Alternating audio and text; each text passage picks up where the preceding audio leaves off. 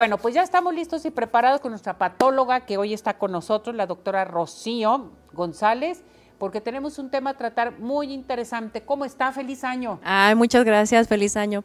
gracias por acompañarnos, por estar con nosotros. Y vamos a hablar de un tema muy importante que la gente dice, ¿qué me está pasando con mi piel? ¿Qué está pasando con el frío?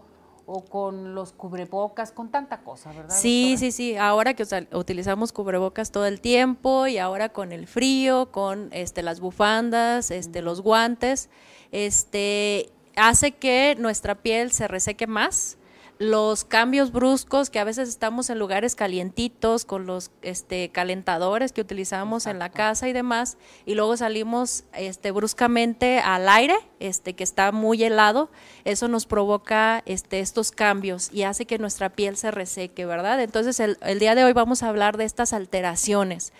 Estas alteraciones este, nos los hacen todos estos cambios, el clima frío, el clima helado, el aire helado, la ropa, la ropa que es sintética, la ropa que es áspera, que usualmente lo, este, toda esta ropa de invierno suele ser de este tipo, la humedad este, que nosotros provocamos este, con, con la ropa que todo el tiempo, todo el día la traemos este, puesta, este, entonces generamos calor dentro de nosotros y empezamos a sudar ese sudor se acumula dentro de nuestra piel, este, entre, entre la ropa y la piel, y eso se va acumulando este, y eso nos va provocando. El calor seco que de los calentadores y los cambios bruscos de temperatura.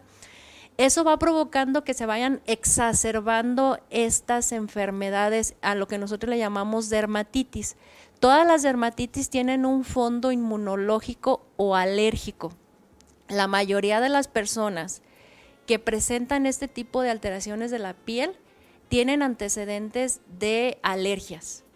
Este, suelen manifestarse con rinitis y siempre las, las presentan cuando hay cambios de temperaturas o cambios de clima. Cuando cambia este, de la primavera al verano o del verano al invierno, siempre empiezan con la rinorrea, eh, los estornudos, este, y ellos dicen, este, traigo una gripita, pero es eso, es esos cambios. Entonces, este, empiezan a ver que su piel se empieza a resecar este, o empieza a enrojecerse. Entonces, hay ciertas dermatitis este, que son más comunes que se exacerban con el frío. Entonces, tenemos la urticaria por el frío, tenemos la dermatitis atópica, el acné. El acné se exacerba un poquito más con el frío y otras menos comunes como es la psoriasis y la rosácea. Vamos a hablar un poquito este, más de la urticaria por el frío y de la dermatitis atópica. La, urticaria por el frío, este, como su nombre lo dice, pues es una este, comezón que suele manifestarse cuando cambia este, la temperatura. El frío este, hace que empiece a verse la piel más roja, más reseca, más inflamada, empiezan a verse primero unas ronchas, esas ronchas se empiezan a agrandar y se empiezan a juntar. Siempre suele verse en lugares como la cara, las manos, los pies o lugares expuestos literal al frío. Este, y empiezan a aumentar un poquito más cuando este, eh, del frío al calor, cuando cambiamos de frío a calor. Entonces, eso este, se ve pues muy comúnmente en esos cambios. Este, luego tenemos la dermatitis atópica.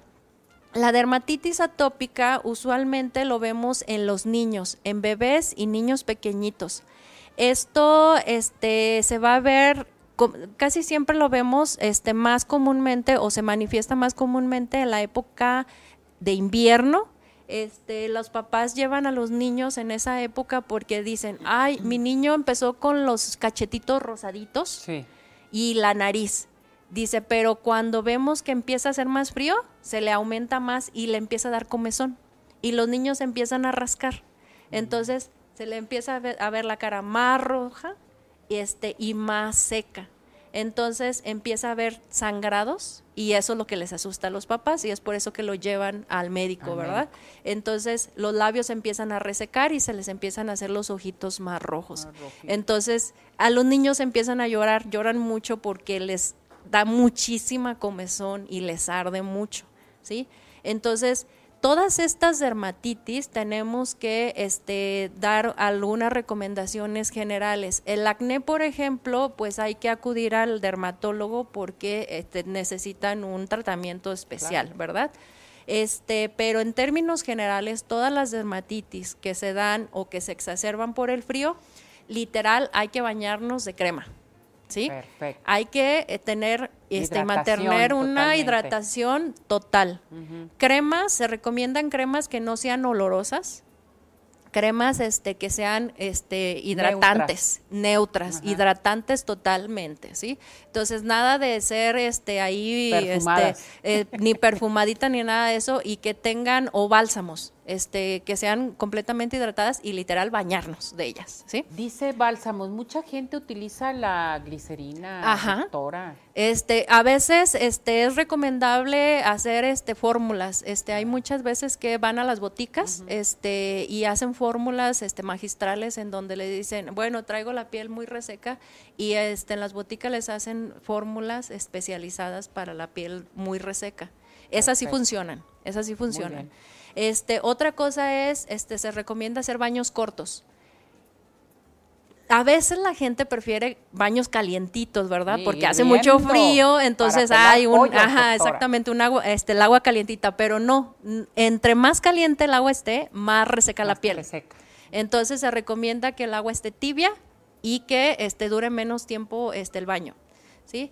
Este, la recomendación también es utilizar ropa de algodón, porque hace menos fricción con la piel. Este, y también evitar los cambios bruscos de temperatura. Eh, evitar, pues, si no está haciendo mucho frío, este, evitar estos calentadores que utilizamos en la casa para que este, cuando estamos en lo calientito y salir al frío, esto es lo que provoca estas, este, estos cambios de la piel, ¿no?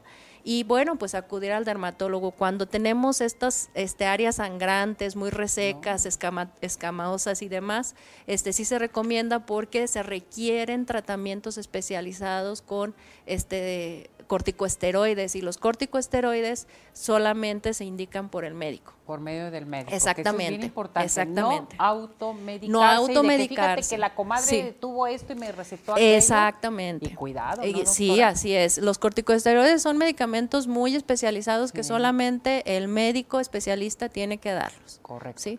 Doctora, si necesitamos de usted este, alguna guía o alguna orientación, una consulta, ¿qué teléfono nos podemos Claro que sí. Mi teléfono es 33 1304 9205. Estoy a sus órdenes para cualquier duda que tengan. Gracias, doctora. Feliz año, gracias. doctora. Igualmente, gracias a ustedes por invitarme. Gracias, muchas gracias. Hay que seguir esas recomendaciones, mis muñecas, mis muñecazos.